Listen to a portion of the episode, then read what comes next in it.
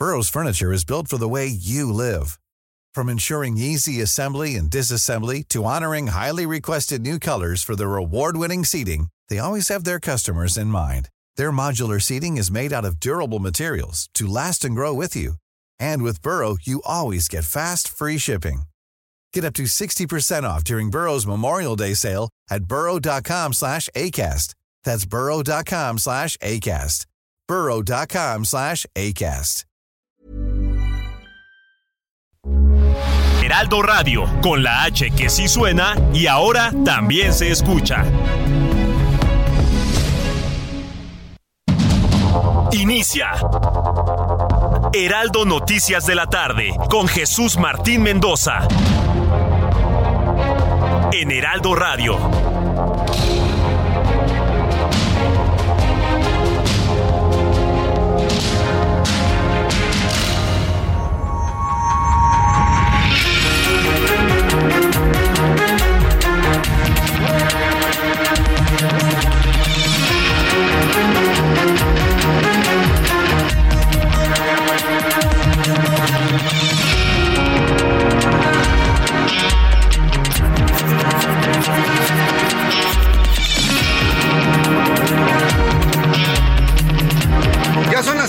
Tarde en punto, hora del centro de la República Mexicana. Bienvenidos, muy buenas tardes.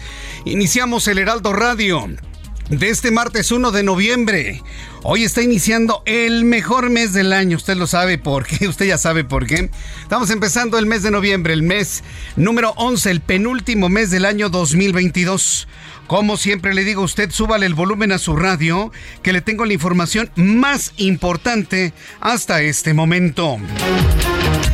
En primer lugar, en este resumen de noticias, le informo que este martes, siete de los diez integrantes del Consejo Consultivo de la Comisión Nacional de los Derechos Humanos rechazaron a través de una carta pública el pronunciamiento sobre que hayan avalado o discutido la transformación del Instituto Nacional Electoral. Se le cae el teatro a la, a la señora Piedra.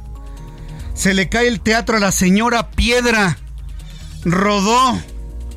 Rosario Piedra no le avala el Consejo Consultivo de la Comisión Nacional de los Derechos Humanos hablar de transformaciones. Pues claro, la señora Piedra no se manda ya sola. La señora Piedra solamente lo único que hace es repetir, como lo hacen todos los morenistas, lo que dice o pide el presidente de la República. Los tiene como hipnotizados.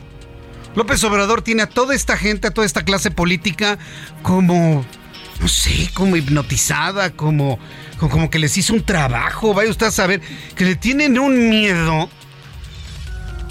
Imagínese una señora piedra, así se apellida. Una señora piedra, así se apellida, que habla de eliminar al INE. Y luego le sale, sin haber consultado el Consejo Consultivo de la Comisión Nacional de los Derechos Humanos, se convierte en la noticia número uno del día. No, pues ya me imagino al señor del Palacio Nacional pateando sillas, seguramente. Debe estar enojadísimo, enojadísimo por esta falta de cuidado en un procedimiento más mediático que político. Bueno, lo vamos a platicar un poco más adelante. Yo le invito a usted que me escuche a través de nuestra plataforma de YouTube en el canal Jesús Martín MX que me envíe sus comentarios y opiniones a esto que se convierte en la noticia número uno del día de hoy. Le informó que la Comisión Nacional del Agua y el Servicio Meteorológico Nacional han informado que la tormenta tropical Lisa que se desplaza al este-suroeste de Quintana Roo se prevé que se fortalezca huracán categoría 1 durante las primeras horas de este martes, causando lluvias intensas en la península de Yucatán, el sureste de México y fuertes rachas de viento con oleaje elevado en las costas de Quintana Roo. También le informo que la Auditoría Superior de la Federación reveló que el aprendizaje en la educación básica, especialmente en matemáticas, y la comprensión de lectura en México ha disminuido a raíz del confinamiento ocasionado por la pandemia de COVID-19, de acuerdo con los datos obtenidos de la Auditoría Superior de la Federación, de acuerdo con las evaluaciones y diagnósticos realizados por la CEPSI. No nada más en matemáticas, no nada más en español o en comprensión lectora en todas las materias, todos los alumnos de todos los grados de escuelas públicas y privadas han disminuido su coeficiente y su calidad de educación. Yo conozco muchas escuelas que están haciendo hasta lo imposible por levantar el nivel académico, pero les ha resultado imposible. Y luego si a usted le suma métodos de hace 50 años en la educación. Usted le hace ese libro. Ay, profe, pero no me gusta. No me importa. Control de lectura de un libro de 400 hojas para mañana temprano. Oiga, espéreme tantito. Ni el más lector se lee un libro de 400 páginas en una tarde, ¿eh? Entonces, no se ha sabido enseñar la lectura en este país. Lo ponen como una obligación de cosas que ni nos interesan. Pero si los maestros fueran más inteligentes y dieran cosas que verdaderamente le interesan a los chavos de una manera lúdica, otro nivel de lectura tendría este país, como lo hacen en otros países del mundo, por supuesto. Ah, no, aquí es atalonearle, ¿no? Y lo lees porque lo lees, pero no me gusta, no me importa, léelo. ¿Usted cree que así los alumnos van a leer aunque sea una historieta? Pues ni así.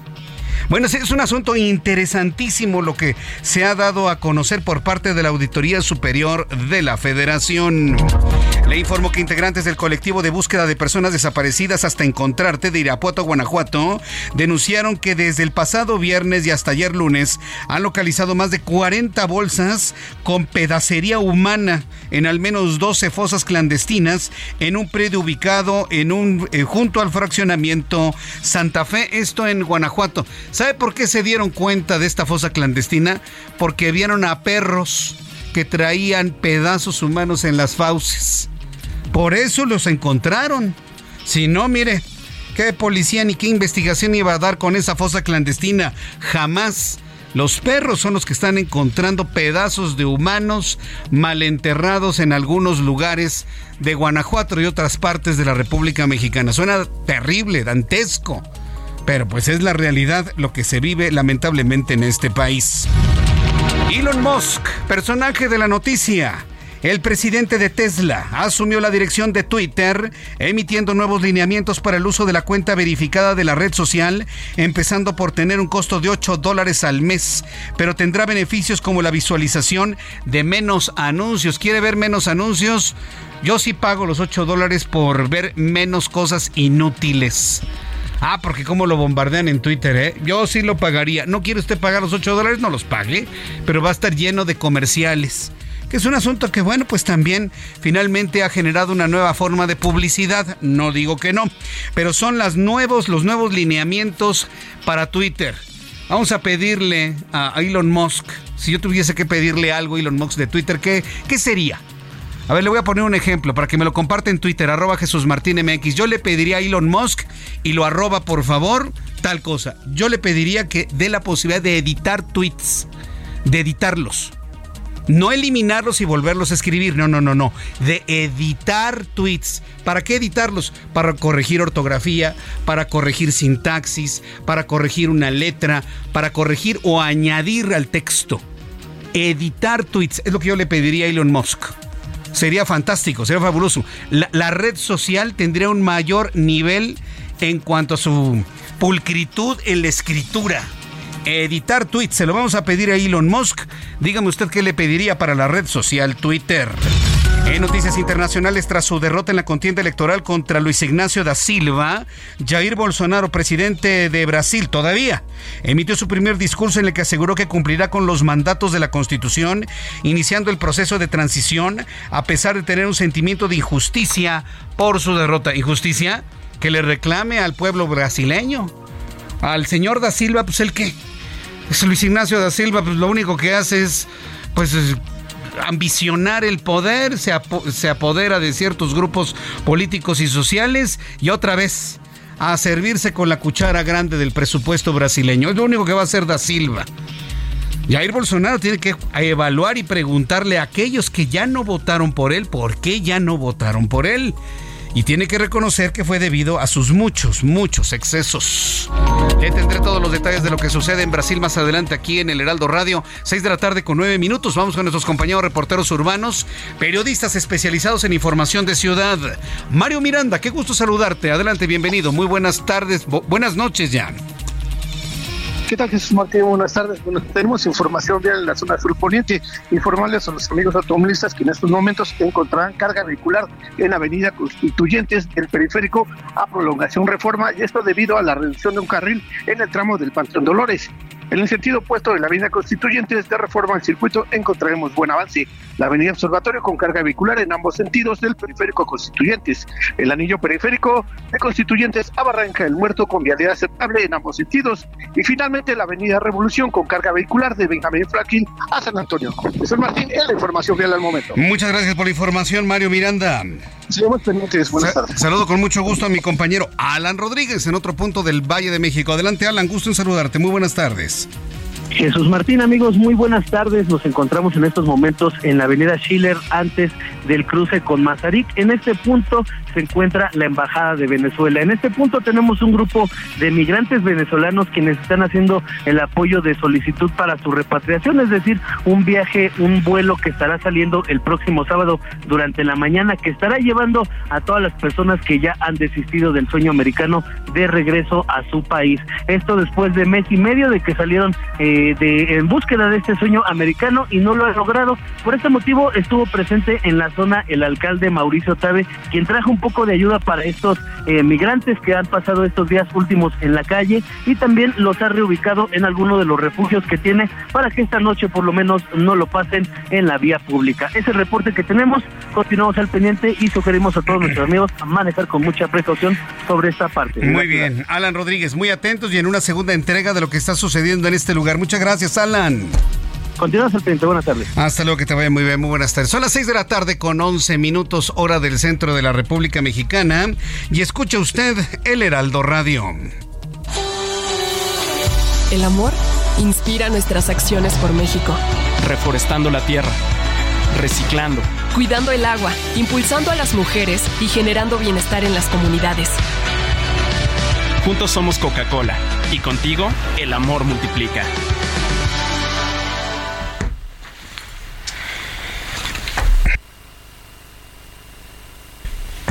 Son las 6 de la tarde con 11 minutos hora del centro de la República Mexicana.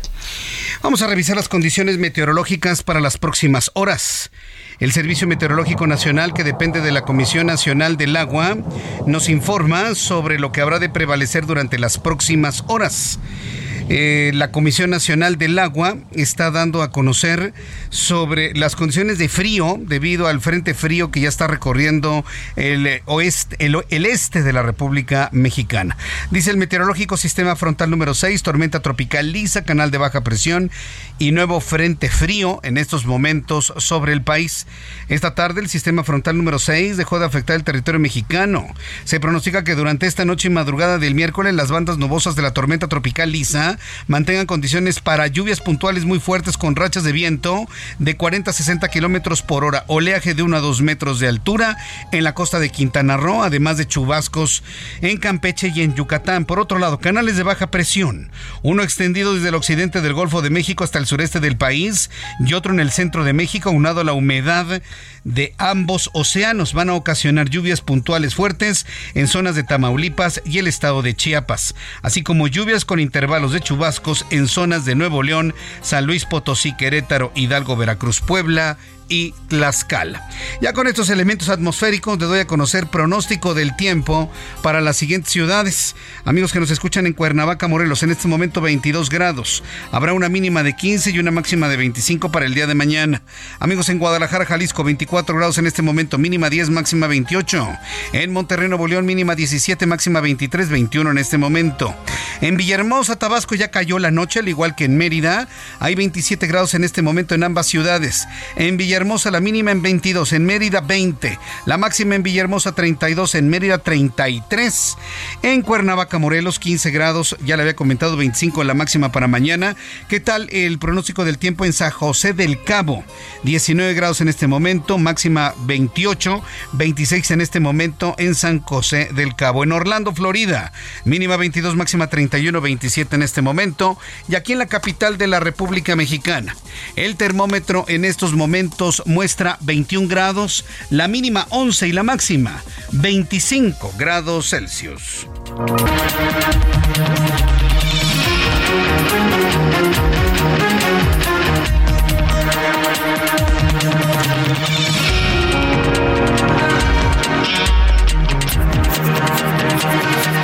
Este, ciérrame el micrófono, ¿no? Cuando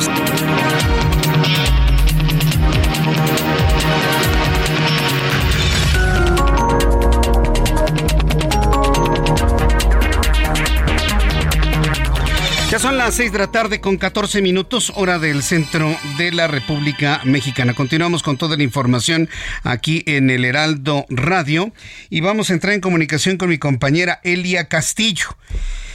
Este martes, y, mire qué, qué interesante todo esto que ha ocurrido. Primera noticia del día de hoy.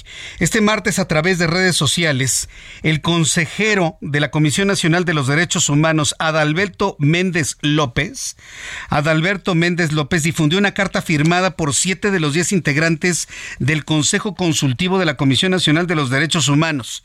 Se desmembra a derechos humanos. Lo que debería hacer la señora Piedra es renunciar a la Comisión Nacional de los Derechos Humanos. Después de esto, Rosario Piedra ya no es un interlocutor válido. Le han quitado credibilidad 7 de 10 consejeros de este Consejo Consultivo de la Comisión Nacional de los Derechos Humanos. Han rechazado de manera tajante el pronunciamiento que se emitió sobre el Instituto Nacional Electoral. Aclararon que la recomendación general aprobada no habla de transformar al árbitro electoral. Agregaron que la interpretación hecha es exclusiva de la Comisión Nacional de los Derechos Humanos, por lo que reiteraron que el Consejo no la comparte ni la acompaña. Durísimo. De verdad, por dignidad, Rosario Piedra tendría que renunciar a la Comisión Nacional de los Derechos Humanos. Si fuera independiente, claro. Pero como no es independiente, como la señora Piedra no es independiente, es amiga de López Obrador, es subalterna de López Obrador, atiende las órdenes de López Obrador, pues no va a renunciar. Se imagínese, fue designada como presidenta de un órgano autónomo, siendo militante de un partido político, en clarísima, clarísima violación a la Constitución. Rosario Piedra está en la Comisión Nacional de los Derechos Humanos por un acto inconstitucional. Luego desaparece, se hace de la vista gorda la hija de una de las principales luchadores sociales que lucharon contra el ejército por la masacre del 2 de octubre de 1968, hoy se toma fotos con el general secretario del ejército y avala la militarización del país. Es una vergüenza y los mismos integrantes del Consejo Consultivo lo saben. Por eso hoy le han dado palo a la ombudsperson de la Comisión Nacional de los Derechos Humanos. La aclaración difundida en Twitter exige a la presidenta, exige, no le pide, no le suplica, no le solicita, no, no, le, no le ruega, no, no, no, le exige a la señora Piedra eh, Piedra Ibarra apegarse estrictamente al lenguaje aprobado y emitir recomendaciones sin interpretaciones políticas respecto a su contenido cuando se refiera a las recomendaciones generales aprobadas por el Consejo Consultivo. Tómala. Eso se llama un regañazo de primera línea. ¿eh? Un regañazo de primera línea. Pero ¿sabe qué es lo peor de todo? Que ni así reacciona la señora Piedra. Ni así reacciona. Ahorita debe estar en su casa tomando tecito. Ni así reacciona. El que va a reaccionar es mañana el presidente. Porque Andrés Manuel López Obrador es de facto el comisionado de los derechos humanos. Sí, claro. Pues, Rosario Piedra nada más recibe órdenes. Es Increíble lo que ha ocurrido en este país.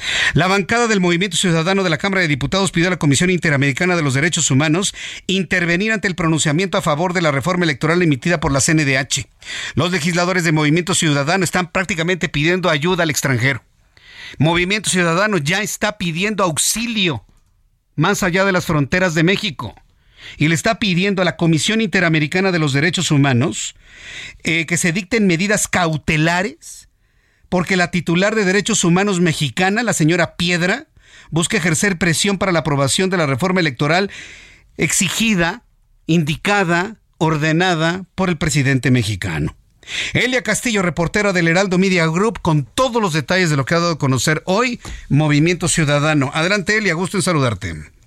Muy buenas tardes, Jesús Martín, te saludo con mucho gusto a ti el auditorio. Bueno, pues así es, la fracción parlamentaria de Movimiento Ciudadano en la Cámara de Diputados solicitó formalmente medidas cautelares ante la Comisión Interamericana de Derechos Humanos contra la Comisión Nacional de Derechos Humanos por su injerencia en la discusión de la reforma electoral. El grupo parlamentario señaló que la recomendación 46-2022 de la Comisión Nacional de Derechos Humanos constituye una vulneración al principio de democracia sustantiva indispensable para el ejercicio de los derechos previstos en la Convención Americana de Derechos Humanos, la Carta de la OEA y la Carta Democrática Interamericana al pretender ejercer presión sobre el Poder Legislativo para la aprobación de una reforma electoral promovida por el Poder Ejecutivo. Por ello, los legisladores de esta bancada señalaron en eh, pues este comunicado denunciamos esta postura parcial de un órgano de Estado como es la Comisión Nacional de Derechos Humanos al representar una situación en riesgo que afecta a la garantía de elementos esenciales de la democracia en México.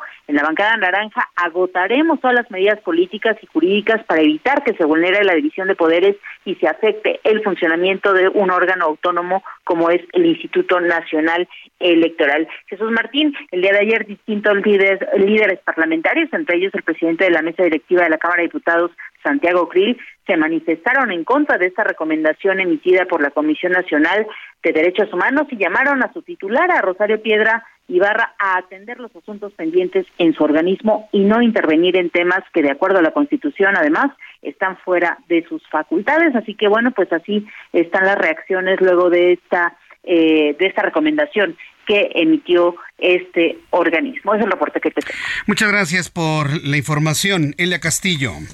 Muy buenas tardes. Hasta luego, buenas tardes. ¿Sabe cuál es la reacción de la Comisión Nacional de los Derechos Humanos? Nada. Es más, yo hasta dudo que se hayan enterado, se hayan dado cuenta o estén normando criterio de lo difícil y de lo comprometedor que es esto. ¿eh? Yo la verdad tengo mis dudas completamente. Y mire, lo que son las cosas, lo que son las cosas extrañas, ¿no? Que ocurren. Mientras hemos estado reflexionando de todo este problemón de la Comisión Nacional de los Derechos Humanos, otra vez la transmisión de YouTube para abajo. Increíble, ¿no? Pero cierto. Ya está, ya hay una nueva completamente restablecida, por si usted me quiere seguir a través de YouTube en el canal Jesús Martín MX. Yo le invito para que a través de YouTube en el canal Jesús Martín MX eh, eh, escuchen nuestro programa de noticias. Y para las personas que me están empezando a sintonizar a través de YouTube en este momento, bueno, pues voy a repetirle nuevamente esta información. Sí, porque no se vale, ¿eh? no se vale. A ver, para quienes no lo escucharon en YouTube, ahí va de nueva cuenta. A través de sus redes sociales, el consejero Adalberto Méndez López difundió una carta firmada por siete de los diez integrantes del Consejo Consultivo de la Comisión Nacional de los Derechos Humanos, donde rechazan tajante el pronunciamiento que emitió la señora Ibarra, ¿sí? Eh, en torno al INE. Aclararon que la recomendación general aprobada no habla de transformar al árbitro electoral. Que o sea, es una mentira eso, ¿no? Agregaron que la interpretación hecha es exclusiva de la CNDH, por lo que reiteraron que el Consejo no la comparte ni la acompaña. Ándale. La aclaración difundida en Twitter exige a la presidenta, le exigen a la señora Rosario Piedra que se apegue estrictamente al lenguaje aprobado y que se abstenga de emitir opiniones o interpretaciones políticas respecto a su contenido cuando se refieran a las recomendaciones generales aprobadas por el Consejo Consultivo. No, no, no, no. Bueno, había visto regaños en la vida, pero este, híjole. Este sí está, sí, y lo tuve que repetir porque alguien hizo algo con eh, la señal de YouTube, pero ya estamos otra vez arriba y ya se escuchó, quedará grabado y lo vamos a estar, eh, mucha gente lo va a estar escuchando. Entonces yo le invito para que me dé sus opiniones a través de Twitter, arroba Jesús Martín MX, a través de YouTube, en el canal Jesús Martín MX. Se lo voy a agradecer infinitamente para que de esta manera, bueno, pues tengamos un control muy claro de lo que está sucediendo con este asunto de la Comisión Nacional de los Derechos Humanos. Pero además, ya también le informábamos con Elia Castillo de qué manera ya el Movimiento Ciudadano está pidiendo auxilio a la Comisión Interamericana de los Derechos Humanos. Están pidiendo que den medidas cautelares en contra de la CNDH mexicana debido a que la señora Piedra busca ejercer presión para la aprobación de la reforma electoral ordenada por el presidente mexicano. Estamos pidiendo auxilio al extranjero, al menos en materia de derechos humanos y en torno a la reforma electoral. ¿Usted qué opina? Le invito para que me escriba a través de YouTube en el canal Jesús Martín MX y a través de Twitter en mi cuenta arroba Jesús Martín MX, arroba Jesús Martín MX.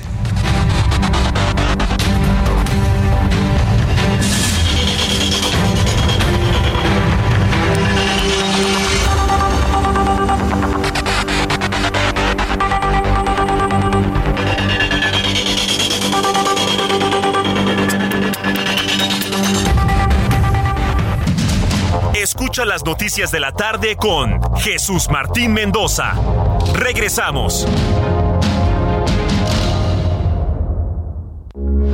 Heraldo Radio, con la H que sí suena y ahora también se escucha.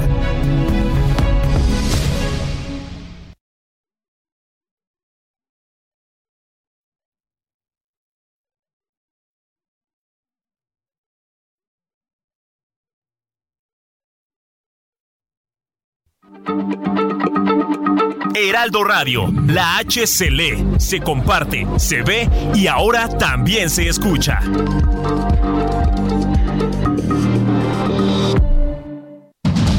Continúa Heraldo Noticias de la tarde con Jesús Martín Mendoza.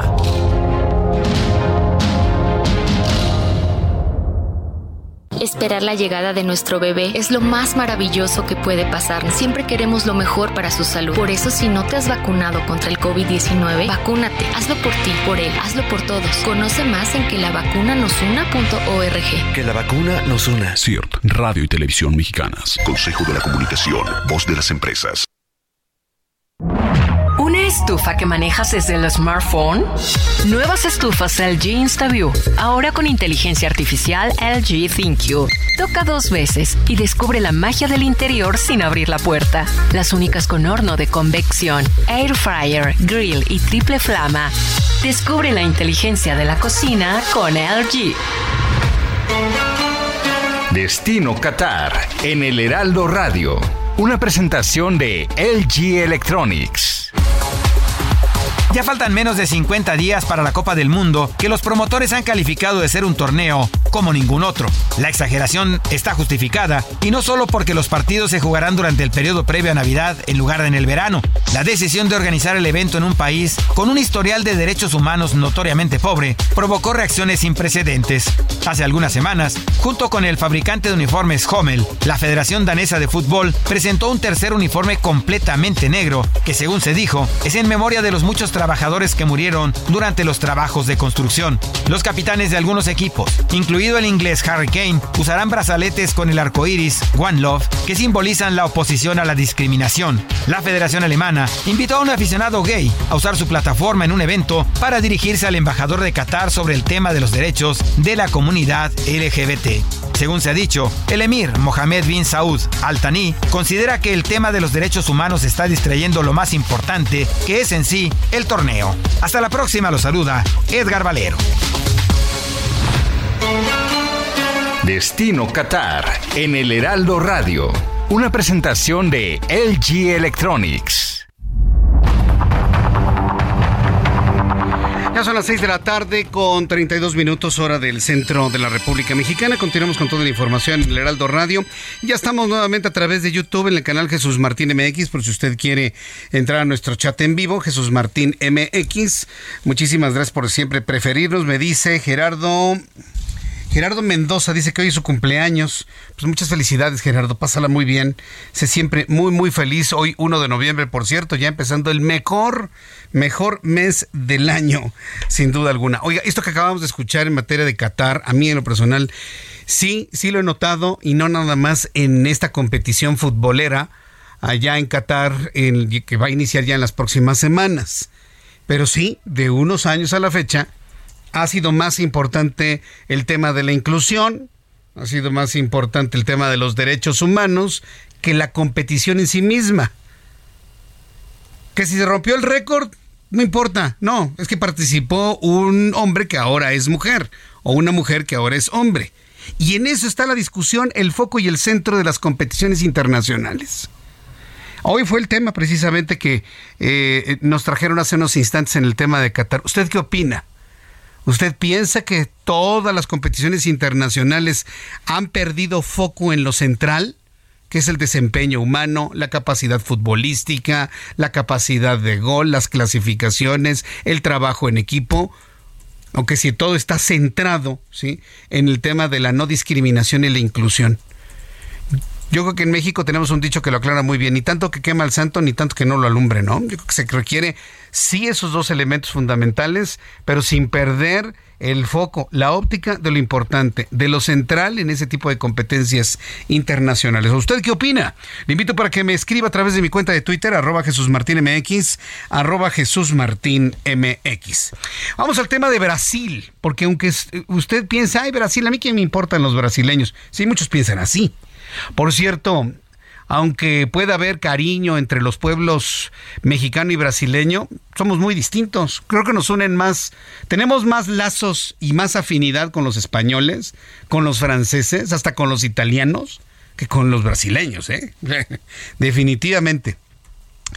Jair Bolsonaro, presidente de Brasil, aseguró que cumplirá los mandatos de la constitución de su país, por lo que autorizó el inicio del proceso de transición del cargo presidencial con el equipo de Luis Ignacio da Silva, quien ganó la contienda. Ese es su nombre real. Eso de Lula yo no lo uso porque yo no le voy a hablar con cariño a ese señor. De ninguna manera. a mí no se me olvida que pisó la cárcel por casos de corrupción. Además, tiene, si usted me sigue desde hace muchos años, yo no uso el sobrenombre, el apodo, mote, alias de Lula. Su nombre es Luis Ignacio da Silva. Punto. Bueno, pues ya iniciaron con el proceso de transición del cargo presidencial con el equipo de Luis Ignacio da Silva, quien ganó la contienda electoral presidencial del pasado fin de semana. Bolsonaro dijo que tiene un sentimiento de indignación e injusticia, declaraciones que otorgó durante su primer discurso tras la derrota que sufrió frente a da Silva. Durante la madrugada de lunes, grupos de camioneros bloquearon las carreteras protestando por la victoria de Luis Ignacio da Silva y pidiendo que el ejército intervenga para impedir que vuelva el comunismo. Declararon grupos de protesta, claro, y esto lo vamos a ver en Brasil. Sí, porque el señor da Silva ganó con 50% y Jair Bolsonaro 49.5%. Ganó por menos de un punto porcentual da Silva. ¿Sí? Entonces, eh, Brasil está partido por la mitad. Y así como habrá la mitad de brasileños que vitoren el regreso de ese tipo de prácticas populistas a Brasil, así habrá la mitad de los brasileños que no quieren, como los transportistas, como el regreso del comunismo, ellos dicen. Vamos a escuchar las declaraciones del presidente brasileño Jair Bolsonaro. Siempre fui rotulado Siempre como antidemocrático, rotulado como antidemocrático y al contrario de mis acusadores, siempre jugué dentro de la cancha de la Constitución. Jamás hablé en controlar a los medios y a las redes sociales. Mientras sea presidente de la República y ciudadano, seguiré cumpliendo todos los mandatos de nuestra Constitución. Bien, pues esto es lo que dijo el todavía presidente de Brasil, Jair Bolsonaro. Mire, si hubo un importante grupo de brasileños que ya no votaron por él, pues la culpa es de él. Sí, claro, la culpa es de él. Sus excesos, su proclividad hacia el fascismo y, esta percepción que hay, ¿no? De control de medios de comunicación. Bueno, en otros asuntos de nuestro país, quiero informarle que este martes desde Coahuila y ante diputados locales, Adán Augusto López secretario de Gobernación, aspirante a la candidatura de Morena a la presidencia de México, ¿sí? Anda de gira, anda de gira proselitista, ¿no? me van a decir que no, no, ¿cómo crees Jesús Martín? Ay, por favor, tampoco seamos tan ingenuos. Obviamente todos sus, viajes bajo el pretexto de la política interna lo está haciendo para promover su imagen. Por favor, seamos, Seamos claros, ¿no? Bueno, pues Adán Augusto López expuso la reforma constitucional en materia de seguridad y afirmó que el ejército evolucionó y no es el mismo de otros años. El titular de gobernación aseguró que el ejército mexicano es un ejército moderno, un ejército de paz y que respeta los derechos humanos. Quiero decirle al secretario de gobernación que esos tres conceptos los sabemos desde hace décadas. Paris Salazar, reportero del Heraldo Media Group, nos informa. Adelante, Paris, gusto en saludarte. Buenas tardes. Buenas tardes, Jesús Martín, amigas, amigos del Heraldo de México. Esta mañana en Coahuila, el secretario de Gobernación, Adán Augusto López, consideró que el ejército mexicano es un ejército moderno de paz y que respeta los derechos humanos. En el Congreso de Coahuila, ante diputadas y diputados locales para exponer la reforma constitucional en materia de seguridad, el secretario Adán Augusto López afirmó que el ejército mexicano ya evolucionó y que ya no es el mismo de antes, que dejó atrás los oscuros eh, el oscuro pasado. Escuchemos cómo lo dijo el secretario de Gobernación, Adán Augusto López que se ha hablado mucho de la militarización y que la militarización va conlleva eh, la violación a los derechos humanos y nada más alejado de nuestra realidad. Nosotros sostenemos que afortunadamente, así como evolucionó nuestro país, así también ha evolucionado el ejército mexicano y el ejército de hoy es un ejército moderno, un ejército de paz que antepone el respeto a los derechos humanos. Ya las oscuras noches de, del 68, del 70, los episodios de represión a estudiantes, a ferrocarrileros, a mineros, a obreros, a campesinos, a agricultores, pues afortunadamente han quedado atrás. Adán Augusto López volvió a arremeter contra el expresidente Felipe Calderón y aseguró que sí existe una investigación internacional en la Corte de la Haya y que si la, que si la justicia alcanzó a Genaro García Luna, también puede alcanzar más arriba. Escuchemos cómo lo dijo el secretario de Gobernación, Adán Augusto López. Ustedes ahora reniegan de Calderón porque entiendo que ya no está en acción nacional, por eso se lo digo que va a haber justicia en este país y que sí hay una demanda en la Corte Penal Internacional en La Haya y está en periodo de formación de pruebas y hay otra demanda también en otros, otra denuncia en otros tribunales internacionales. Por eso está detenido su compañero de partido, Genaro García Luna, en los Estados Unidos. Y si el número dos de ese gobierno está actualmente sujeto a proceso, seguramente no tardará en llegar la justicia y va a llegar hasta más arriba. Y en Nuevo León, Adán Augusto López bromeó con el gobernador Samuel García, quien a su llegada le dijo, bienvenido al mejor estado del país, a lo que el secretario de Gobernación respondió, sí, después de Tabasco. Jesús Martín, esa es la información. O sea, da, un paso para adelante y dos para atrás después de Tabasco. Bueno, gracias por la información, París. Buenas noches, seguimos pendientes. Hasta luego, buenas noches. No, bueno, pues de cordialidad no tiene nada, ¿no? ¿Qué hubiera hecho un don Francisco Gutiérrez Barrios? Digo, por mencionar a un verdadero secretario de gobernación, fuerte, potente, respetuoso de la política interna. Hubiera dicho, sí, efectivamente, estoy en el mejor estado. Es lo que hubiera dicho. Se hubiera echado a la bolsa a la, gente de la entidad, hombre.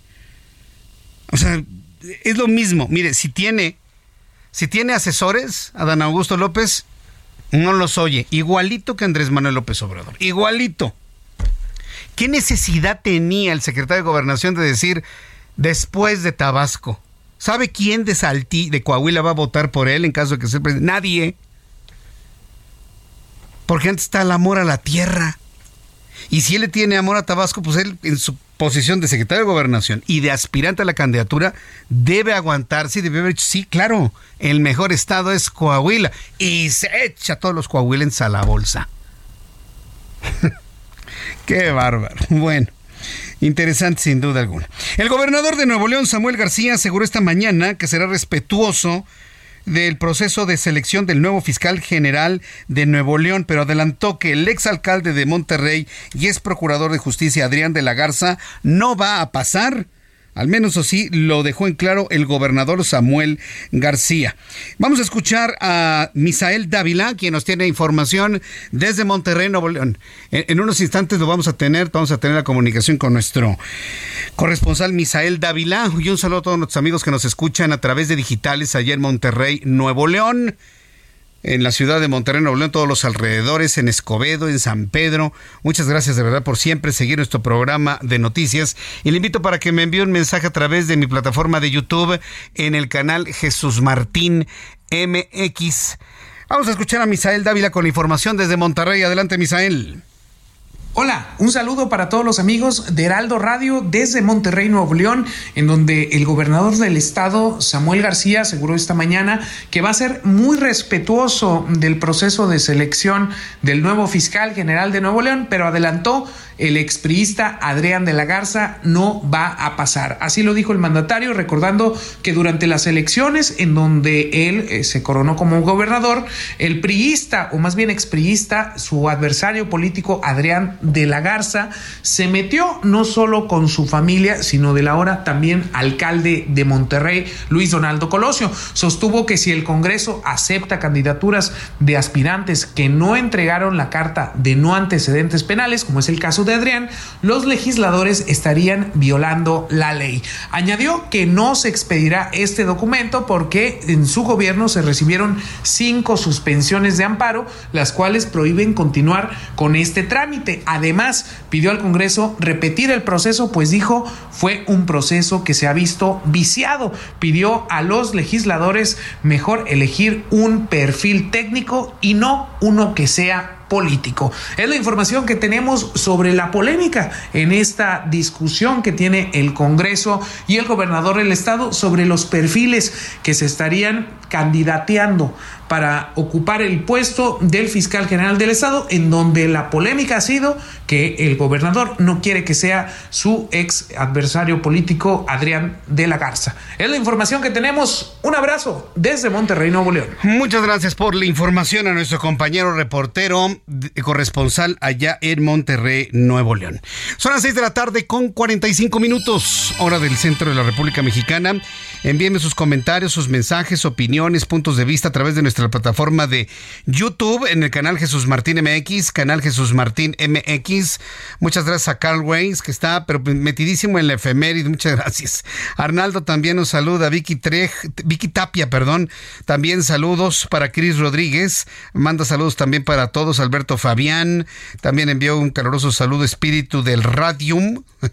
Bueno, gracias, Espíritu del Radium. Eh, Arturo Fernández dice que le revuelve el estómago. Bueno, pues es que. Dios mío, Santiago San Román, no le conozco, no lo conozco, estimado Jesús Martín.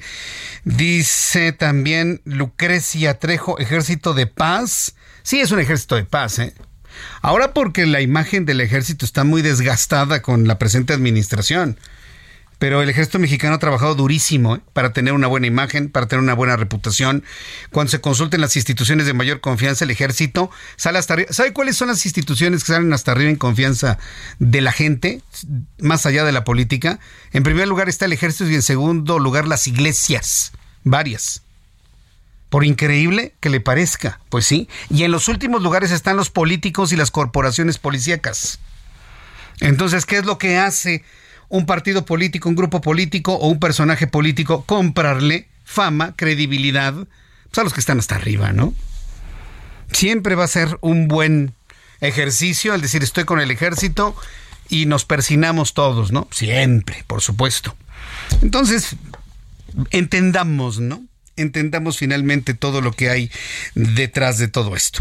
Bien, cuando son las 6 de la tarde con 47 minutos hora del centro de la República Mexicana, mucha atención porque al ratito le voy a tener información de lo que ha hecho Elon Musk con Twitter. Ya se nota la mano del hombre más poderoso del mundo, del hombre que llevará a los seres humanos al planeta Marte que ha puesto a los autos eléctricos a pesar de toda la industria petrolera ya circulando en el mundo entero. Al ratito le voy a tener lo que ha hecho en Twitter es su nuevo dueño Elon Musk. Antes le informo que el aprendizaje de los alumnos de primaria y secundaria a ver, esto es muy interesante para los padres de familia. A ver, atención papás, atención mamás, y si hay niños de primaria que me están escuchando y también chavos de secundaria, a ver, acérquense a la radio, por favor, o al dispositivo, o por donde nos estén escuchen, escuchando a esta hora o de manera diferida. Ahí les va. El aprendizaje de los alumnos de primaria y secundaria el aprendizaje de alumnos de primaria y de secundaria disminuyó a consecuencia del confinamiento generado por la pandemia de COVID-19, informó la Auditoría Superior de la Federación.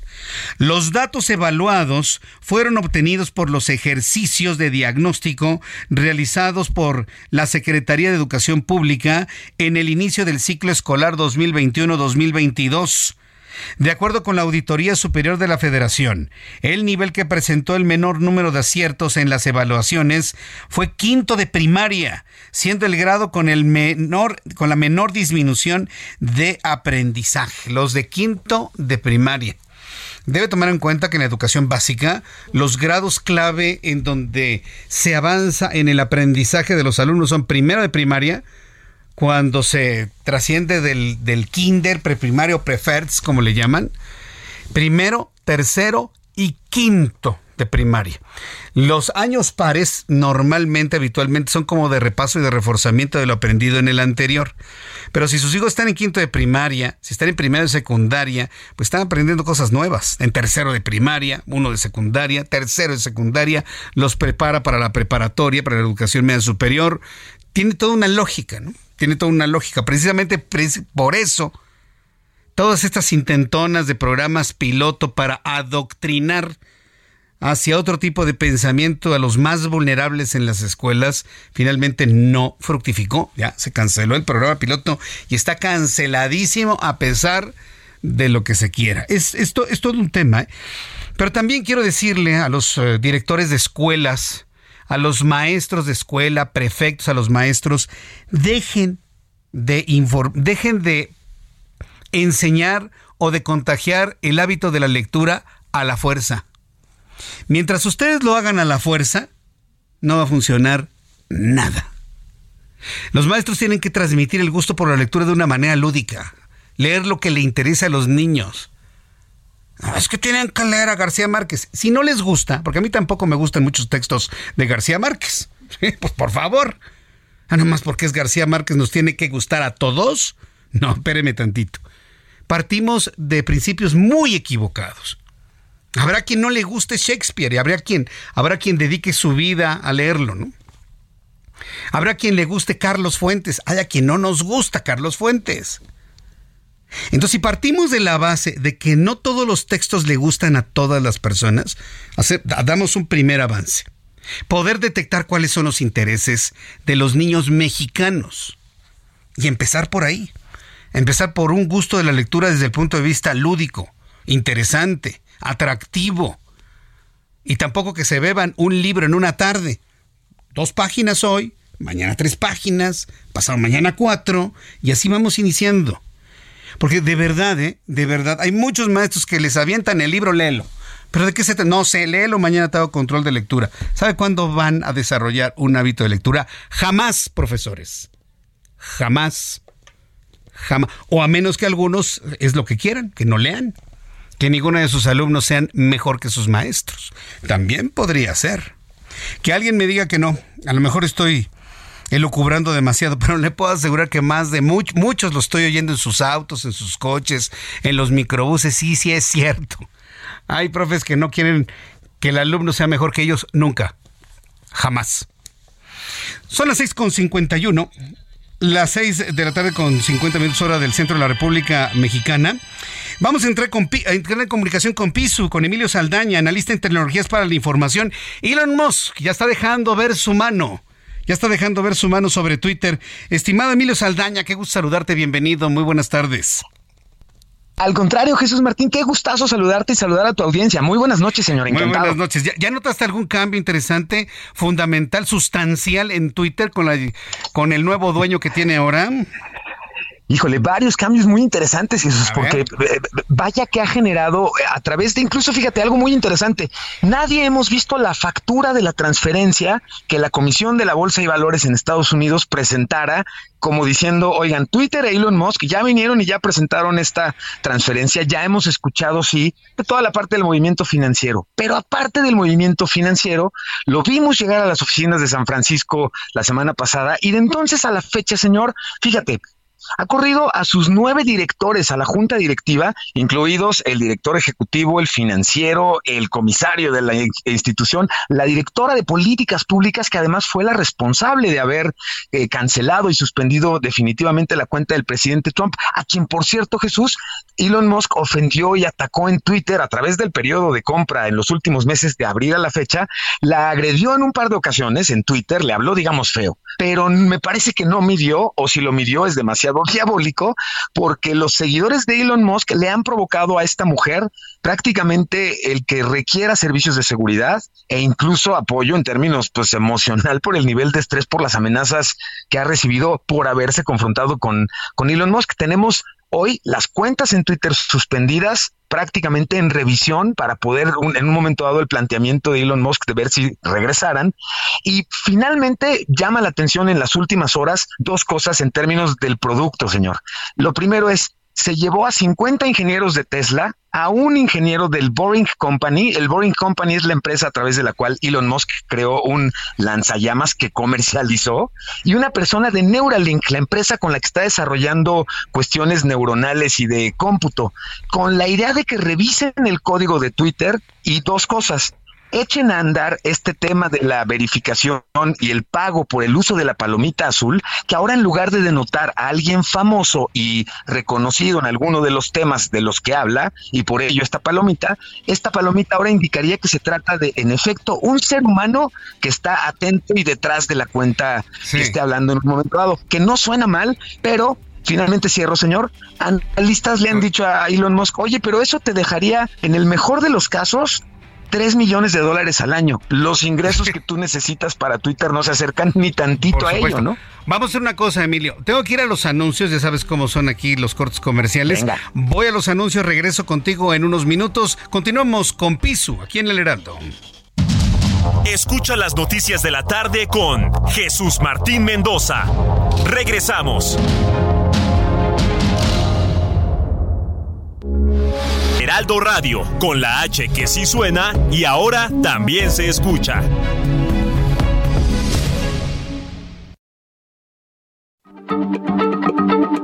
Heraldo Radio, la H se lee, se comparte, se ve y ahora también se escucha.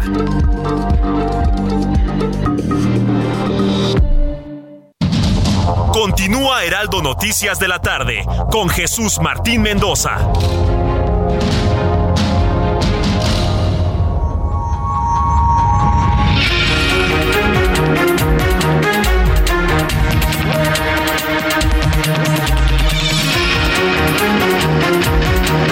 7 en punto, las 19 horas en punto hora del centro de la República Mexicana.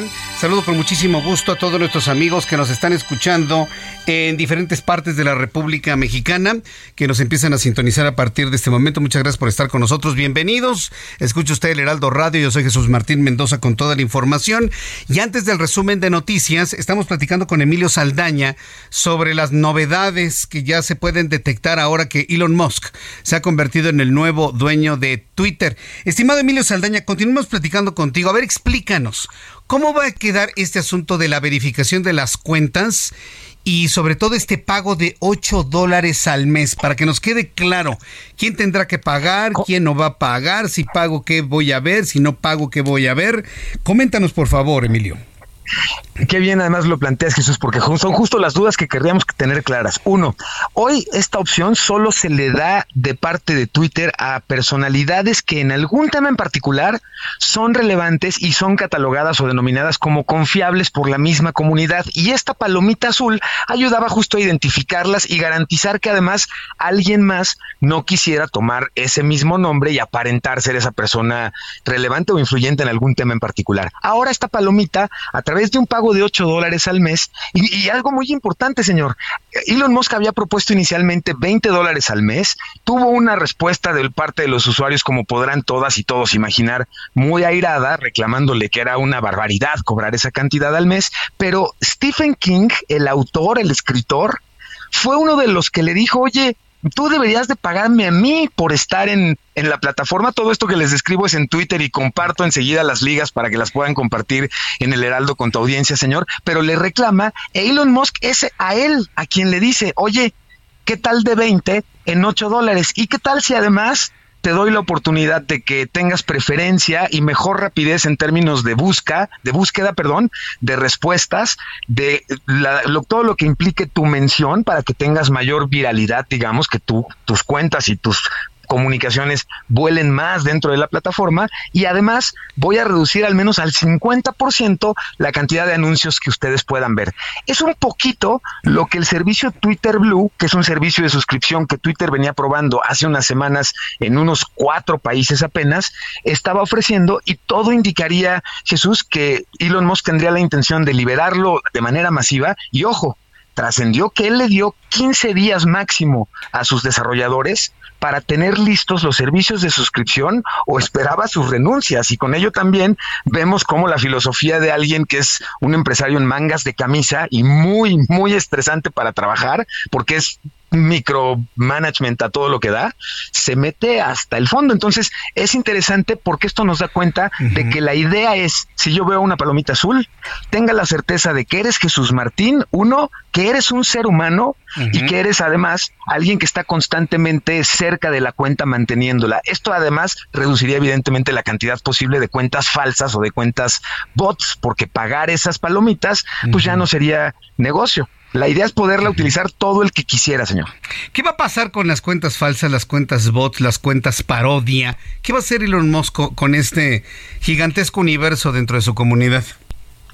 Fíjate, ahí hay una visión bien interesante. La visión que podemos esperar de Elon Musk, Jesús, es una visión muy técnica, muy ingenieril, y él está apostando por combatir el problema de la desinformación y los bots tóxicos a través de mejorar el algoritmo que previene y detiene contenido tóxico y por otro lado, mejorar las reglas de uso del algoritmo en términos de los contenidos con los que nos acerca cotidianamente. Al final del día, en muchas ocasiones, es la combinación eh, que lanza chispas entre tema y ciertas comunidades que generan de entrada mucha toxicidad. Ellos, él trataría de usar una visión tecnológica o ingenieril a un problema. Ahora, mucha gente le está diciendo Jesús Martín y me parece una excelente reflexión para balancear. Ojo, Elon Musk, el tema de regular la forma en la que los humanos nos relacionamos no es tan sencillo como la ingeniería espacial. ¿eh?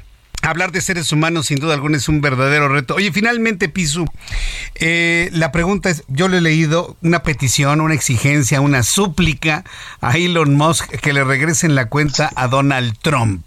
¿Lo va a hacer? ¿No lo va a hacer? ¿Qué ha dicho sobre ello? Y finalmente, ¿qué es lo que tú piensas? ¿Se la va a regresar o no se la va a regresar? ¿Tú qué crees? Yo, creo que ya se la ofreció regresar. Y, eh, el presidente Trump en algún momento inicialmente también había dicho, no, yo me quedo con mi red social que estoy creciendo, pero no es solamente el regreso de la cuenta del presidente Donald Trump, es el regreso de muchas cuentas que hoy están suspendidas, de las cuales Elon Musk ya anunció que están en revisión, que van a crear un consejo de contenidos y que mientras no se cree este consejo de contenidos, no habrá cambios eh, relevantes en la plataforma en este sentido, ni en las cuentas que estén pero rompió su palabra al prácticamente regresarle su cuenta de Twitter a Ye, antes Kanye West, que había sido suspendida su cuenta por hacer comentarios antisemitas hace unos días y que le provocara además una debacle mediática espantosa, pero bueno, ya lo invitó de regreso. Entonces, estamos viendo que el dueño de la plataforma más influyente en términos de conversación, señor, no es el más disciplinado para fomentar una conversación que carezca de todos estos elementos tóxicos. Apenas hace tres días, el fin de semana compartía el mismo Elon Musk una noticia que era una noticia falsa alrededor del lamentable ataque que sufriera el esposo de, la legisladora Pelosi y tuvo que borrarlo despuesito, pero esto nos da cuenta un poco de que alguien como Elon Musk no podría ser juez y parte. Por ello yo celebro mucho esta creación de ese consejo de contenidos eso me parece muy, muy bien que, lo hagan, sobre todo porque Elon Musk ha estado muy preocupado por el tema de la libertad de expresión. Hay que recordar la forma tan eh, víscera en la cual reaccionó Twitter quitándole su cuenta a Donald Trump, impidiéndole inclusive dar una, una explicación pública de, de sus hechos o no hechos aquel 6 de enero del año 2021 en torno al Congreso. En fin, yo hubiera sido muy interesante haberlo leído de, manera pública sus, sus, puntos de vista sobre esto. La verdad es muy interesante todo lo que va a suceder en torno a Twitter. Hay muchos que dicen que es una red social pequeña, otros la dan por muerta, que porque está mucho mejor Instagram, que porque tiene más gente TikTok. ¿Tú crees que Twitter puede crecer para ser la primera red social ahora en manos de uno de los hombres más influyentes del mundo? Absolutamente, Jesús. Además, déjame cerrar con esto. Estamos hablando no solamente del hombre más rico del mundo, que es importante per se, hablamos de alguien que ha tenido la certeza para decir, ah, es imposible crear una industria automotriz eléctrica, la creamos desde cero. Es imposible crear una industria espacial, incluso irnos a otro planeta, vamos a crearlo y lo ha logrado. Si alguien como él dice, es imposible resolver el tema del discurso de odio en Twitter, a ver, préstenmelo tantito, en esa línea yo le doy un voto de confianza. Mm, sí, yo, yo, creo que va a revolucionar mucho, mucho las redes sociales. Nada más es cuestión de tiempo, esperar un poco. Emilio Saldaña, muchas gracias por toda esta información, esta conversación y conocer finalmente qué es lo que va a pasar con esta importantísima red social. Muchas gracias, Emilio. Un placer, Jesús, y un placer saludar a tu audiencia. Muy buenas noches, señor. Muy buenas noches, que te vea muy bien. Fuerte abrazo. Es Emilio Saldaña, piso, un especialista en tecnología, conocedor profundo de las redes sociales. Hoy conversando sobre los cambios que está haciendo Elon Musk en la cuenta, su cuenta, bueno, su empresa Twitter ahora. Son las 7 con 8, hora del centro de la República Mexicana. Le presento un resumen con las noticias más importantes aquí en el Heraldo Radio.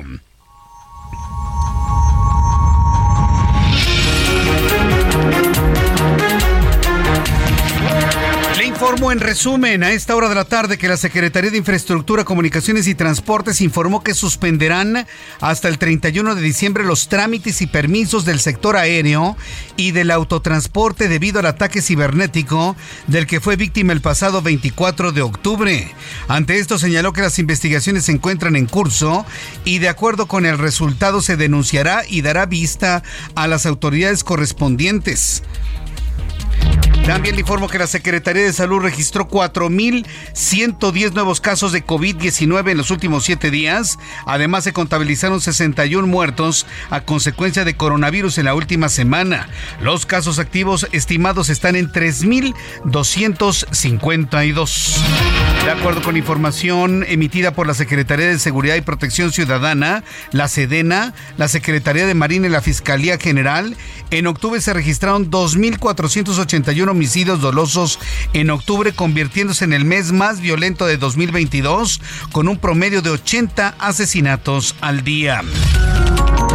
Este martes el Banco de México informó que de enero a septiembre pasado el flujo de remesas familiares que recibe México ascendieron a un monto sin precedente de 42.965 millones de dólares, lo que representó un incremento histórico de 15.03% respecto al mismo lapso de 2021. Es decir, sigue huyendo, siguen huyendo los mexicanos para trabajar en otras partes del mundo y enviar dinero a sus familias en México. Eso no es nada para enorgullecerse, ¿eh? nada. Aunque luego salga el presidente hablando de las remesas como si fuera un gran triunfo de su administración y la gente más ignorante le aplaude, pues no, es el dinero que entra proveniente de otras partes del mundo debido a la expulsión de mexicanos que no encuentran trabajo, que no encuentran oportunidad en México. Tengo que explicarlo con palitos y bolitas porque si no, no se entiende lo que son las remesas que llegan a México. Este martes, la plataforma Netflix habilitó en México su nuevo plan básico con anuncios. Tendrá un costo de 99 pesos al mes, lo que implica que tendrá una limitación de calidad en los dispositivos y no se podrá descargar contenido para ver sin conexión. Además, por cuestiones de licencias, algunas series y películas no serán disponibles y aparecerán con un candado para buscarlas y todavía sí quieren que paguemos 99 pesos. Es como para que lo den eso gratis, ¿no? Por eso Netflix está muriendo. Precisamente por ese error. Por esos errores en la estrategia, Netflix se está muriendo. Nos quieren cobrar 100 pesos al mes con comerciales, con baja calidad, restricción de dispositivos, sin poder descargar y además candado para algunas series. No, gracias. Ahorita lo cancelo. No, gracias. Autoridades de Ecuador registraron nueve atentados con explosivos durante este martes. Seis de ellos ocurrieron en la ciudad de Guayaquil. En uno de ellos murieron dos policías. El Ministerio del Interior adjudicó los ataques al crimen organizado. Este martes, la Organización Mundial de la Salud anunció que mantiene su emergencia internacional por el brote de viruela del mono. Declarada el 23 de julio, pese al descenso de casos, señaló que es pronto para poner fin a la emergencia global, ya que siguen existiendo transmisión comunitaria en varias regiones. Corea del Norte continúa con los ejercicios militares y con el bombardeo al Mar del Este, cercano a Japón, donde en esta ocasión disparó tres misiles balísticos, activando las alarmas antiaéreas en una isla perteneciente a Corea del Sur, informaron autoridades sudcoreanas.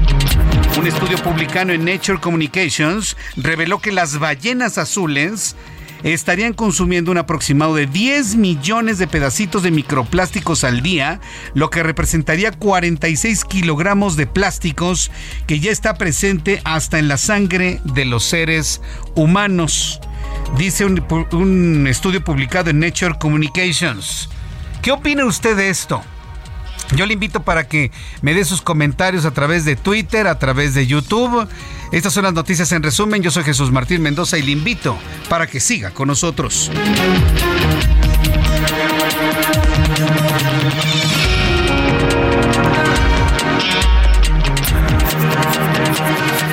Ya son en este momento las 7.13, las 7.13, hora del centro de la República Mexicana. Bien, quiero informarle ¿Tienes el audio? ¿Me puedes repetir el audio de Adán Augusto López? En donde dice que, eh, eh, que eh, hay una investigación en La Haya en contra de Felipe Calderón. A ver si, a ver si lo tienes por ahí. Lo dimos en la, en la hora anterior. Ya hay una respuesta de Felipe Calderón Hinojosa. Pero antes de leerle la respuesta, la respuesta de, de Felipe Calderón Hinojosa, antes yo quiero, antes quiero, este, eh, quiero decirle o quiero de alguna manera que, escuche usted primero, ¿sí? Escuche usted primero lo que dijo hoy Adán, Augusto López. Estoy, de hecho, buscando la respuesta de Felipe Calderón Hinojosa, en donde pues ya eh, le está... Aquí hace 19 horas, perfecto. Bien, vamos a escuchar lo que dijo el secretario de Gobernación, Adán Augusto López, porque mm, se enojó mucho, ¿eh? De quedar como en entredicho sus dichos y arremete diciendo de que hay una investigación eh, contra Felipe Calderón y otra vez el secretario de Gobernación vuelve a quedar mal. Escuche usted. Ustedes ahora reniegan de Calderón porque entiendo que ya no está en acción nacional, por eso se lo digo que va a haber justicia en este país y que sí, hay una demanda en la Corte Penal Internacional en La Haya y está en periodo de formación de pruebas y hay otra demanda también en otros, otra denuncia en otros tribunales internacionales. Por eso está detenido su compañero de partido, Genaro García Luna, en los Estados Unidos. Y si el número dos de ese gobierno está actualmente sujeto a proceso, seguramente no tardará en llegar la justicia y va a llegar hasta más arriba. ¿Qué le parece? ¿Se lo imagina de presidente de México? Yo nada más le estoy preguntando, nada más estamos haciendo un ejercicio de imaginación. ¿Se lo imagina usted como presidente de México? Bueno, Felipe Calderón Hinojosa, presidente de México, le contesta otra vez a Dan Augusto. No, secretario Augusto. No existe ninguna investigación internacional contra mí, tampoco en La Haya. Infórmese antes de hablar, le dice Calderón al secretario de Gobernación. Para mentir se requiere talento. Aquí le dejo los casos bajo investigación en la Corte Penal Internacional. Hashtag ya siéntese, señor. Esa es la respuesta de Felipe Calderón, el secretario de Gobernación. Esa. deme el gusto de repetirla, por favor. Sí, sí, ¿no? Heriberto, hay que repetirla, ¿no? A ver. Sí, yo puse dos veces el audio del señor Adán Augusto López. Pues vamos a repetir lo que le contesta Felipe Calderón. Dos veces. No, secretario Augusto. Augusto le dice. No existe ninguna investigación internacional contra mí, tampoco en La Haya. Infórmese antes de hablar. Para mentir, le dice Felipe Calderón al secretario de Gobernación, Adán Augusto López, para mentir se requiere talento. Aquí le dejo los casos bajo investigación en la Corte Penal Internacional. Ya siéntese, señor. Le pone hashtag ya siéntese, señor. Le, voy a dar un retweet en mi cuenta de Twitter para que usted lo vea. Usted ya está listo. Y le pone aquí, efectivamente, todas las situaciones bajo investigación en La Haya. Mire qué interesante. Le da usted clic a la liga que ha compartido el presidente Felipe Calderón Hinojosa Sí, dije presidente, 2012, 2006-2012. Le da usted clic a esa liga y pues le despliega todas las investigaciones que en este momento se están realizando en La Haya y efectivamente, aquí está. Investigaciones, situaciones de bajo investigación, ahí viene ya todas las, eh, las investigaciones. Ponen color azul los países donde se están investigando, no hay ninguno en México. Y aquí viene ya los casos en Uganda, en Sudán, en eh, la República Central Africana, Kenia, Libia, en Mali, en República, eh, es eh, la República Central Africana, Georgia, Burundi, Palestina, Myanmar, Afganistán, Filipinas, Venezuela, Ucrania. No hay México. Híjole, ya me imagino quién debe estar haciendo corajes en este momento. Bien, vamos en este momento con nuestros compañeros reporteros urbanos. Ah, vamos a entrar con una entrevista precisamente en, en, este momento. Tania Espinosa Sánchez es integrante del Consejo Consultivo de la Comisión Nacional de los Derechos Humanos.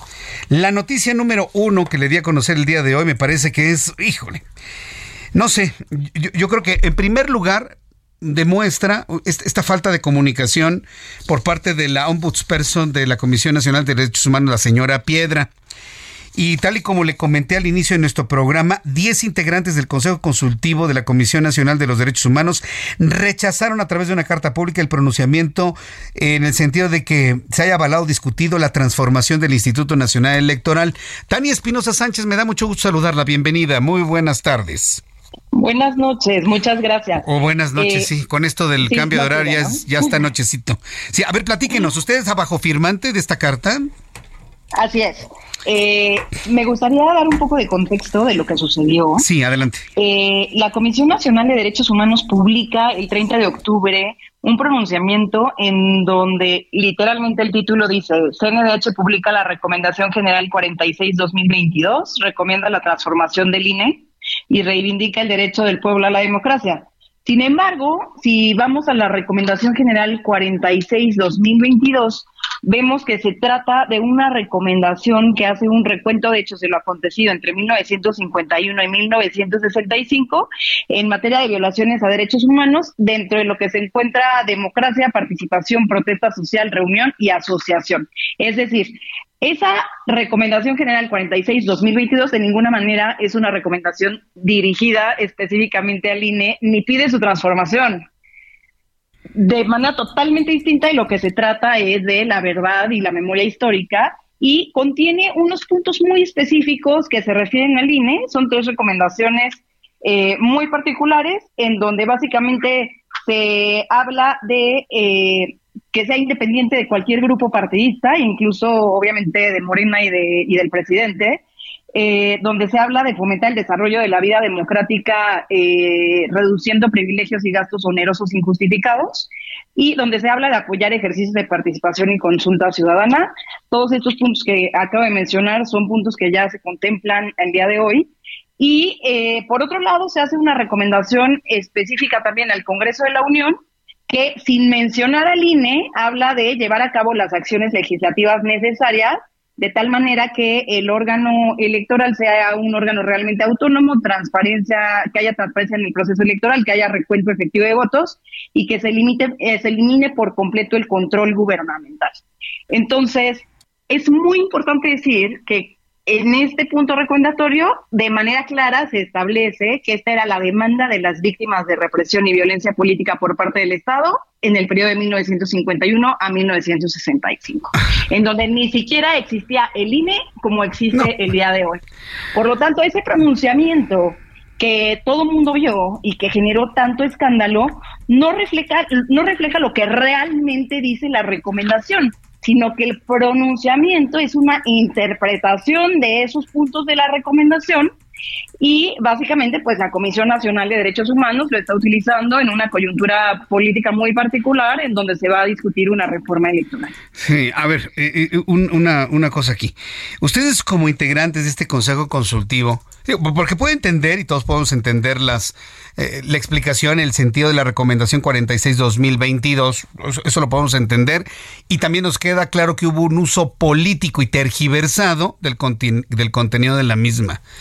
¿No les preocupa que la titular de la Comisión Nacional de los Derechos Humanos se preste a ese tipo de manejos político-comunicativos para transmitir una idea equivocada, falsa, tergiversada al sector de la población más ignorante, más manipulable del país, porque eso le apuesta este gobierno y toda la gente que, que, le, que le orbita a mandar mensajes a través de los medios de comunicación a la gente que menos se entera, a la gente que menos lee, a la gente que menos entiende, que tristemente es la mayoría en este país. ¿Qué opinan ustedes de ese manejo? Nos parece sumamente preocupante. Por un lado, la Comisión Nacional de Derechos Humanos debe de ser independiente y autónoma. O sea, no, no, no puede estar repitiendo lo mismo que diga el gobierno en turno, sea de cualquier color. Eso es no lo es. Preocupante. Perdón que yo le interrumpa en, este, en esta reflexión, pero es que la ombudsman, la ombudsperson, perdón, Rosario Piedra, no es independiente, es amiga del presidente y su nombramiento estuvo enmarcado en un acto de inconstitucionalidad porque ella era activista en un partido político y aún así la dejaron pasar. No podemos hoy hablar de una independencia de la CNDH. Consejera, ¿cómo le hacemos? Afortunadamente no, no podemos hablar y estamos viendo las consecuencias precisamente de esa elección. Por otro lado, por supuesto que es grave y preocupante que se engañe a la gente de esta manera, manipulando la información. Y sobre todo te voy a decir algo, es muy importante decir que las recomendaciones generales se aprueban por el Consejo Consultivo. En este caso, en el caso de las recomendaciones generales, cuando se hace este tipo de interpretación, pareciera que están poniendo en nuestra boca palabras que nunca se dijeron. Eh, en, esa sesión del Consejo Consultivo en donde se aprobó esta recomendación general, jamás se habló de eh, del INE para empezar. De transformar, ¿no? De, de, transformar, tampoco se habló de que fuera parcial, de sabotaje de la voluntad del pueblo, etcétera. Bien, vamos a hacer una cosa. Tengo que ir a los anuncios y regreso con usted, Tania, después de los anuncios. Escucha las noticias de la tarde con Jesús Martín Mendoza. Regresamos. Heraldo Radio, con la H que sí suena y ahora también se escucha.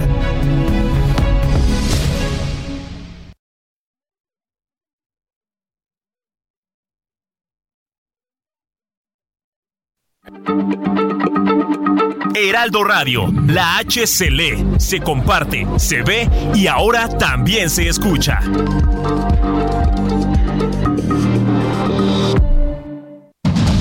Continúa Heraldo Noticias de la tarde con Jesús Martín Mendoza.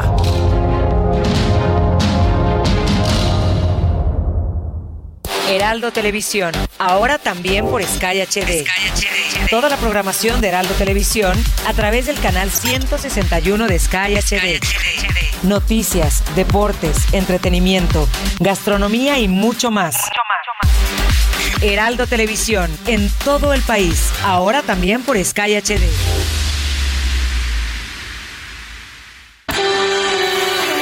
El amor inspira nuestras acciones por México. Reforestando la tierra, reciclando, cuidando el agua, impulsando a las mujeres y generando bienestar en las comunidades. Juntos somos Coca-Cola y contigo el amor multiplica.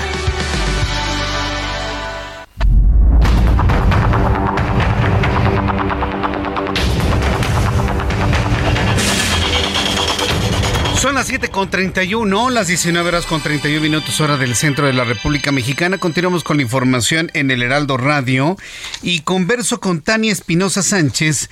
Ella es integrante del Consejo Consultivo de la Comisión Nacional de los Derechos Humanos, quien nos hizo y nos explicó un contexto muy importante, el verdadero contenido de la, de la recomendación 46-2022 que nada, en nada contemplaba al hoy Instituto Nacional Electoral.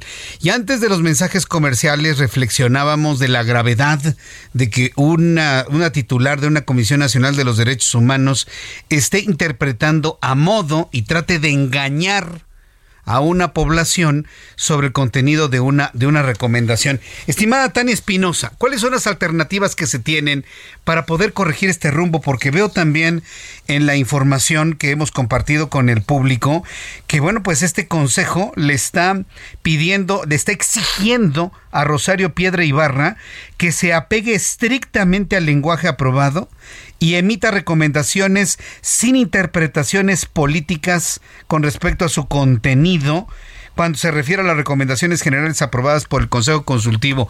Vaya regañazo que le pusieron a la, a la ombudsperson. ¿Hay alguna reacción de parte de ella hacia ustedes o no? Jesús, no, no la hay, no la hay hasta el momento. También te debo decir que no es el primer comunicado de este tipo que publicamos en donde tampoco ha habido ninguna reacción, pero me parece que es responsabilidad del Consejo hacer este tipo de aclaraciones a través de estos comunicados, en donde la gente sepa que se les está manipulando y engañando y que sepan cuál es el verdadero contenido de lo que se aprobó y de lo que se discutió. Y también creo que es importante que la gente sepa que las minutas de las sesiones son públicas, deben de estar colgadas en la página de la CNDH para que la gente, quien sea, pueda entrar y ver de qué se trató realmente esa discusión y, reitero, no tiene nada que ver con la transformación del INE.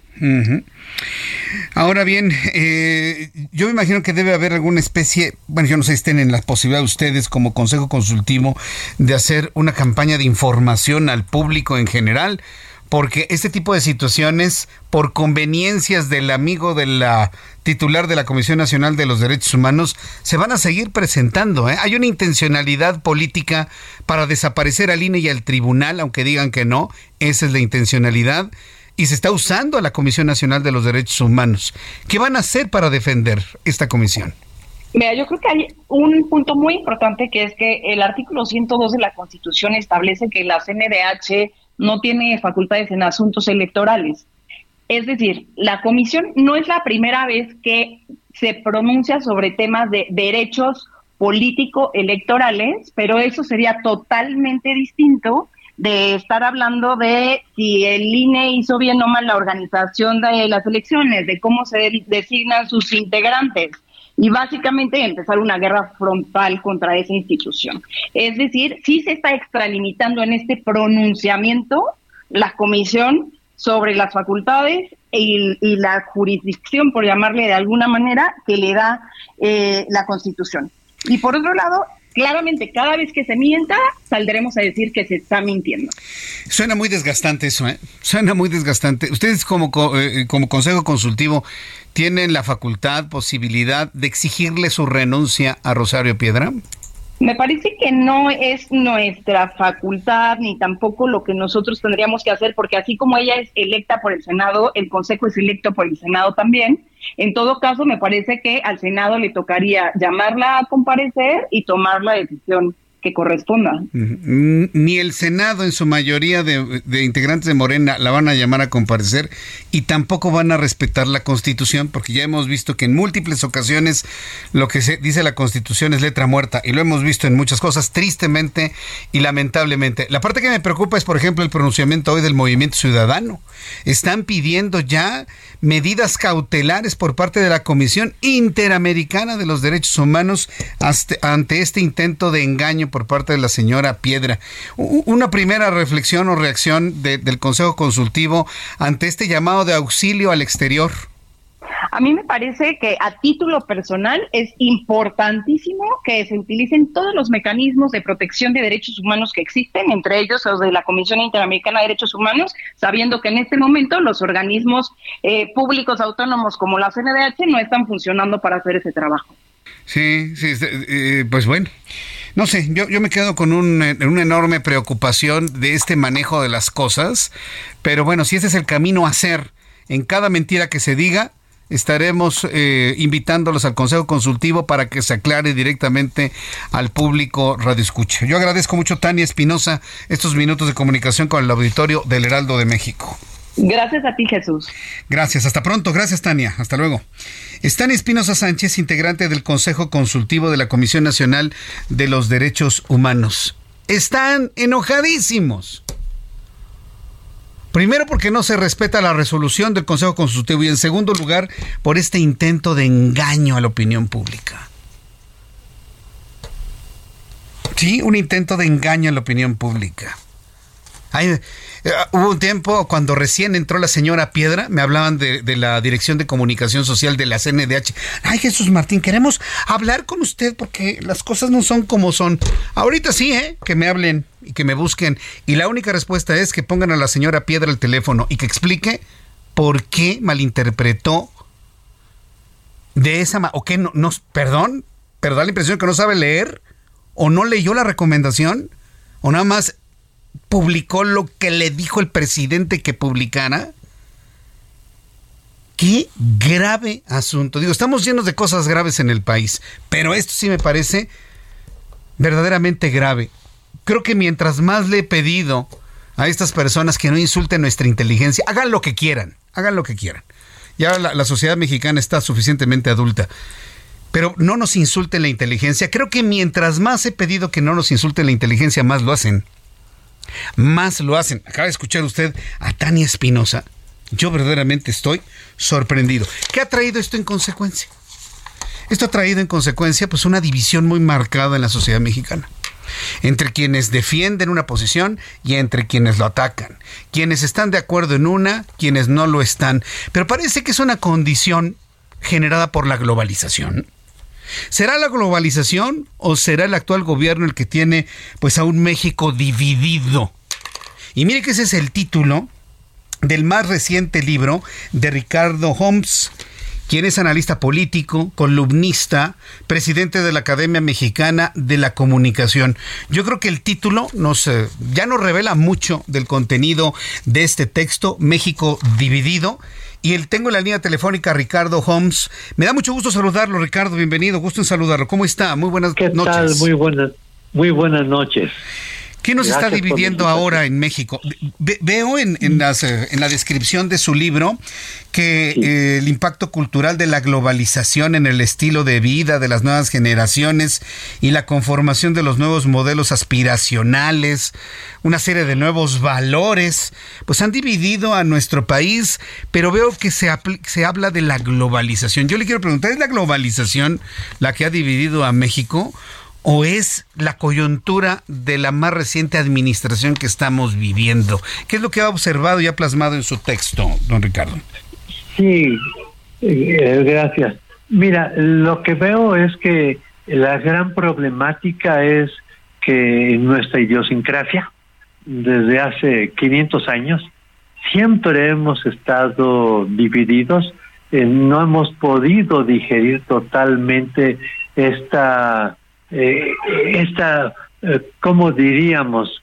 Eh, esta fusión de civilizaciones y hoy lo único es que en los años em, recientes, em, después de la eh, de, pues de la Revolución Mexicana, pues se dio este proceso de integración que por lo menos nos permitió vivir en paz. Y hoy lo que sí veo es por una parte, el impacto de la globalización está generando nuevas, eh, formas de conducta, está generando nuevos valores y esto nos tiene, por una parte, em, pues impactados de una forma en la cual eh, pues no lo habíamos visto antes. O sea, con, con nuevos patrones de conducta, como vemos, por ejemplo, con el caso de la violencia, que rebasa todo lo que cualquier película de suspenso de hace 30 años nos pudiera decir. Pero además de todo esto, eh, decir es cierto, desde el ámbito político nos están metiendo en la cabeza, están destapando todos esos rencores y todos esos resentimientos que por lo menos estaban ya un poco más digeridos, los están destapando. Y eso en el contexto actual de una pérdida de valores se está volviendo una bomba de tiempo porque no sabemos a dónde nos pueda llevar.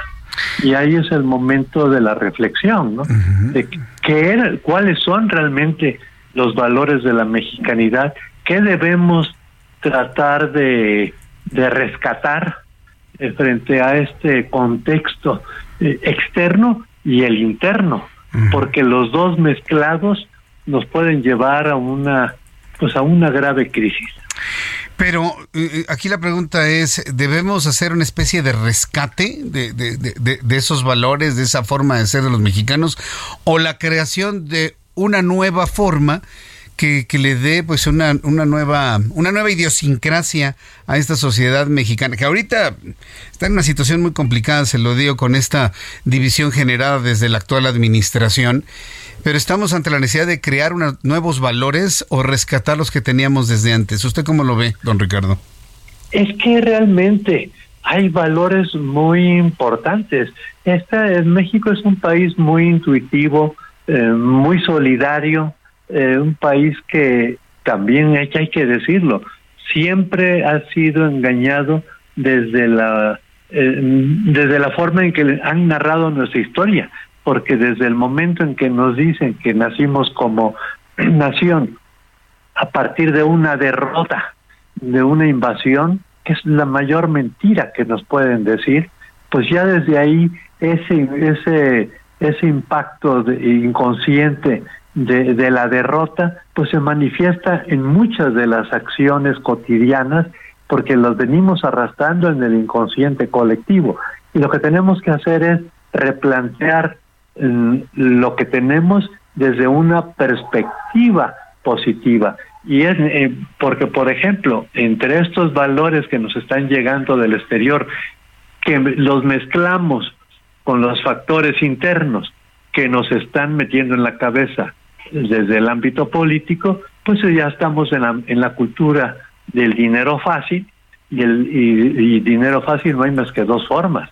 O se lo quitas a alguien, lo cual significa delincuencia, o, o, significa esta política resentida de que hacer justicia social es quitarle al que tiene, o si no, pues también es, caer en la corrupción. O sea, eh, eh, son estos, este eh, contexto interno y externo es el que, desde mi punto de vista, es una bomba de tiempo para destruirnos como, como país, o sea, destruir esta eh, pues, pues estos valores que sí tiene la mexicanidad. Yo creo que la intuición es muy importante, la solidaridad, este sentido de familia que siempre ha dado una protección emocional a todos nosotros.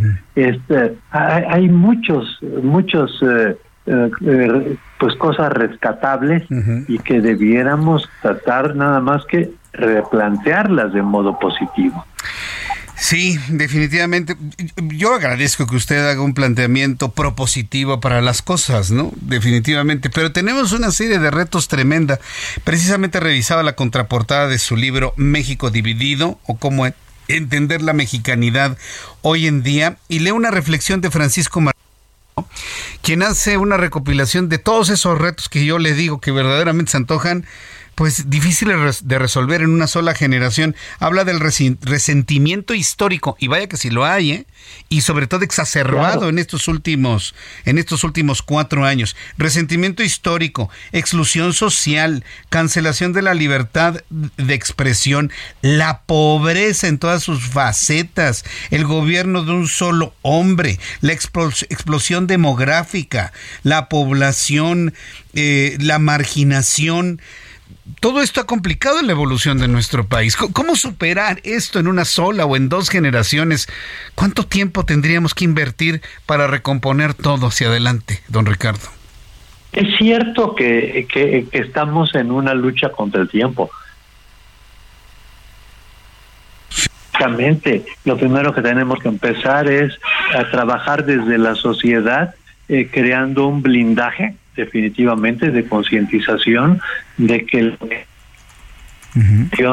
eh, constructiva, una visión de, de, generar riqueza y después ver cómo repartirla mejor, pero, pero no es este afán destructivo, porque eh, definitivamente si nada más nos atenemos a tratar de, de, mantener una pues pues una vida eh, democrática y política sobre la base del resentimiento y pues definitivamente estamos eh, abriendo la caja de Pandora que nos puede llevar a, a, pues a escenarios catastróficos, que de hecho ya los estamos viendo, porque hay zonas del país donde definitivamente la, la, misma población protege a la delincuencia, donde la misma población, pues como vimos ahora, salieron ahí noticias de cómo un accidente carretero y, y la población, en lugar de ir a, ayudar al,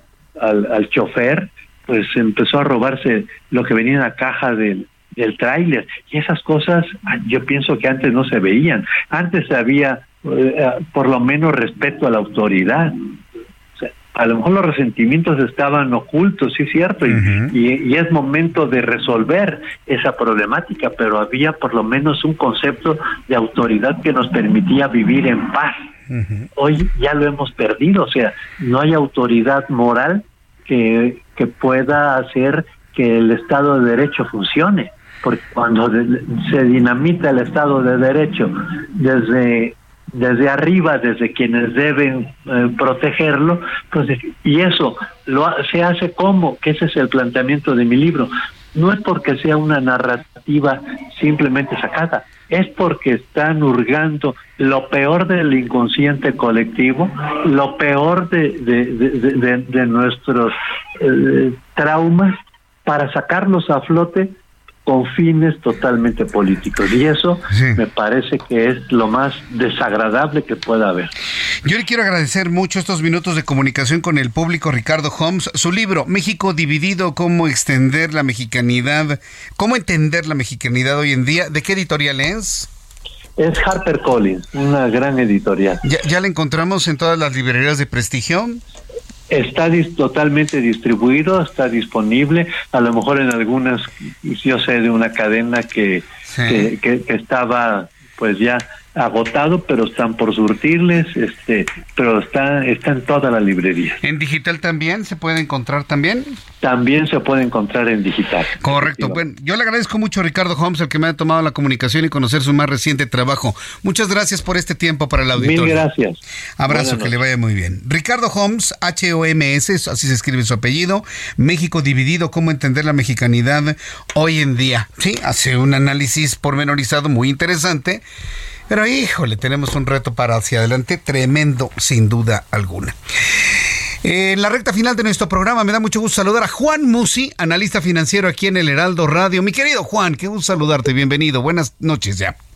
Mi querido Jesús Martín, ¿qué tal? Muy buenas noches a ti a nuestro querido auditorio. Oye, pues ya este mañana aquí prácticamente un día inhábil, ¿no? Eh, no tenemos mercados, me parece que pues no hay clases, no hay bancos, no hay financieros, pero lo que sí hay es reunión de la Reserva Federal y mañana decisión de política monetaria.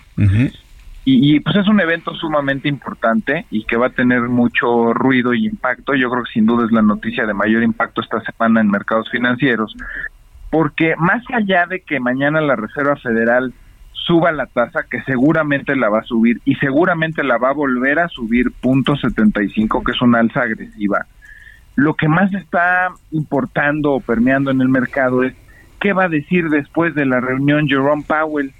Al igual que aquí, cuando decide Banco de México, muy pronto después de la decisión que se anuncia, pues sale un comunicado y la propia eh, gerente general, la señora Victoria, pues emite un comunicado en el que pues prácticamente el Banco Central te da sus perspectivas y tal. ¿Cuál es la parte que deberíamos de estar, pues ahora sí que si Dios quiere, esperando escuchar mañana? Pues una señal de que hacia adelante se empieza a ver que la inflación cede, que probablemente la reunión de diciembre de la Reserva Federal ya el aumento no sea de punto 75 y sea de punto 50, es decir, que se empiece a moderar.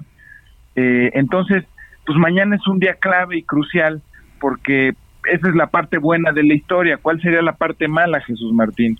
Pues que mañana después de aumentar punto 75, el discurso del señor Powell sea un discurso de nuevo pues muy negativo, muy pesimista, de mucha preocupación otra vez en torno a la inflación, y pues eso seguramente podría traer mucho ruido, mucha volatilidad, más bajas en los mercados, posiblemente eh, una apreciación del dólar, que en este caso pues ahorita por cierto que el peso está en niveles súper, súper interesantes para compra, que está debajo de 19.80, pues igual y se podría ir hacia los 20 o quizás un poquito arriba de 20. Entonces, yo, yo soy de la opinión de que sí podríamos empezar a ver señales de que la inflación pudiera estar empezando a cambiar de trayectoria, empezando a aflojar, y que seguido de la decisión de política monetaria, eso no sería sorpresa, ver el punto 75% de aumento, ver a un señor Powell un poquito más tranquilo y menos negativo cuando se hable del enemigo más fuerte que hoy tiene el mundo, que es la inflación. Sí, bueno, pues entonces mañana concretamente, pues aunque sea 2 de noviembre, ¿habrá, habrá trabajo en este sentido, este Juan?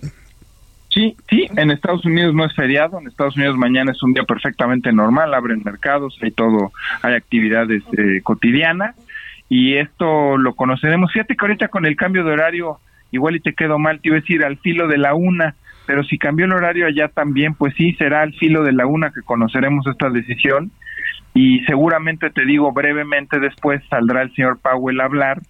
Y mira, déjame te explico esto muy rápido al auditorio. La buena noticia que podría venir mañana es que si ven ceder a la inflación, todos aquellos que tienen créditos y que han estado viendo aumentos en la tasa de interés, empiezan a poder ver el final de este doloroso camino en el que tus créditos aumentan y por, por ende tus mensualidades y compromisos eh, se ven comprometidos, ¿no? Eso es en pocas palabras lo que el mercado quiere oír mañana. Si el mercado mañana oye mucha preocupación y que la inflación sigue siendo un dolor de cabeza, pues no, no, no está claro cuándo van a terminar de subir las tasas, por lo tanto los hogares norteamericanos y también mexicanos y de muchas partes del mundo, pues seguiremos experimentando alzas en el costo del dinero, concretamente en el costo de los créditos. Bien, Juan, pues mira, si no tienes inconveniente, te puedo echar un telefonazo mañana, mañana 2 o el día 3, tal vez para que el público esté más, más al pendiente de ello. Y bueno, pues finalmente, pues informar sobre esto. Y pues yo quiero agradecerte mucho, como siempre, el que nos tomes esta comunicación. Compártenos tu cuenta de Twitter. Sé que muchas personas eh, te consultan, te siguen, ven tus grabaciones de todos los días y además te piden orientación en el tema de, inversiones y patrimonial. compártenos, por favor, tu cuenta de Twitter, por favor. Con mucho gusto anticipo que sin ningún problema mañana hablamos. Arroba Juan S. Musi. Y bueno, pues ahí puntualmente estamos informando diario qué es lo más destacado en materia de mercados y como bien dices, poder ayudar a nuestro auditorio. Siempre muy agradecido con tu disposición, mi querido Juan. Te envío siempre un fuerte abrazo. Gracias. Igualmente, Jesús Martín, muy buena noche. Muy buenas noches. Juan Musi, aquí en el Heraldo Radio, usted lo escucha aquí en radio, en mi programa de televisión con el mejor análisis financiero que hay en este momento. Sígalo a través de su cuenta de Twitter, arroba Juan S. Musi. Juan S. Musi. Ya nos vamos, muchas gracias por su atención. Lo espero mañana. Mañana, 2 de noviembre, estaremos totalmente en vivo y en directo. ¿eh? Ahí sí no hay pierde. Le invito para que me siga completamente en vivo. Mañana, Heraldo Televisión, 2 de la tarde, canal 8 1, 161 en Sky HD, Heraldo Radio en México y Estados Unidos. Gracias, hasta mañana. Esto fue Heraldo Noticias de la tarde con Jesús Martín Mendoza.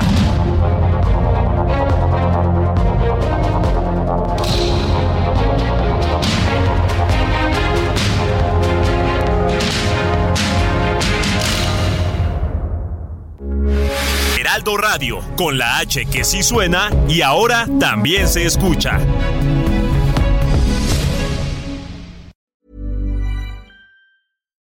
Here's a cool fact. A crocodile can't stick out its tongue. Another cool fact, you can get short-term health insurance for a month or just under a year in some states. United Healthcare short term insurance plans are designed for people who are between jobs, coming off their parents' plan, or turning a side hustle into a full time gig. Underwritten by Golden Rule Insurance Company, they offer flexible, budget friendly coverage with access to a nationwide network of doctors and hospitals. Get more cool facts about United Healthcare short term plans at uh1.com.